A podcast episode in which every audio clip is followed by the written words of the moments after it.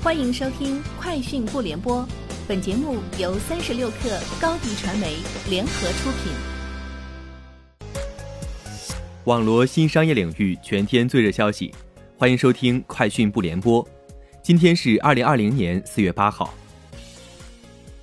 天眼查专利数据显示，近日京东的运营主体北京京东世纪贸易有限公司公开了一条名为。会议系统终端音频数据处理方法和远程会议系统的专利。据悉，该专利申请日为二零一八年九月十七号，申请公布日期为二零二零年三月二十四号。中国联通、中国移动、中国电信今天联合举行线上发布会，共同发布五 G 消息白皮书。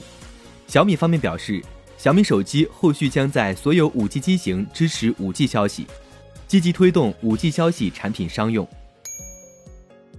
社交平台探探就疫情期用户在线社交状况发布调查报告。数据显示，在二月中上旬，探探人均使用时长增幅超过百分之三十，每日配对数、聊天消息条数增加百分之二十以上。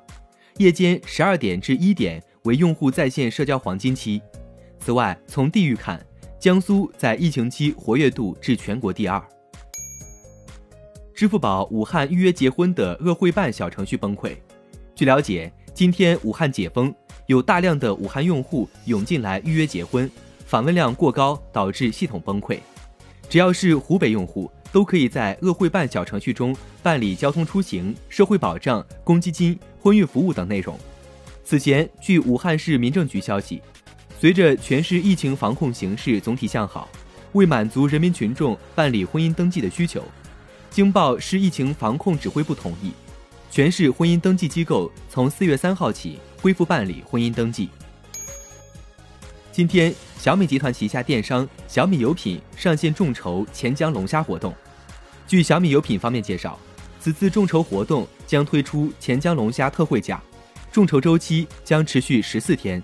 与此同时，小米有品将针对湖北地区企业推出扶持政策，湖北的合作企业及意向合作企业。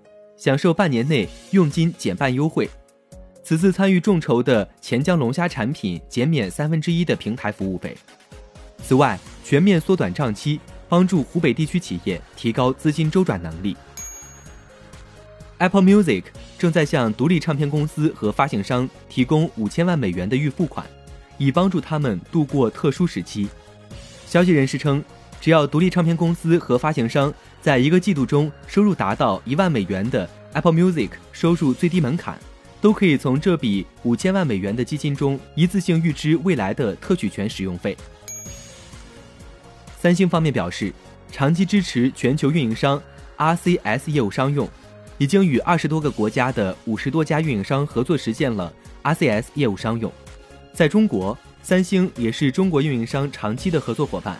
三星全系列产品将支持 RCS 业务，计划今年年内对 5G 消息全面支持。以上就是今天节目的全部内容，明天见。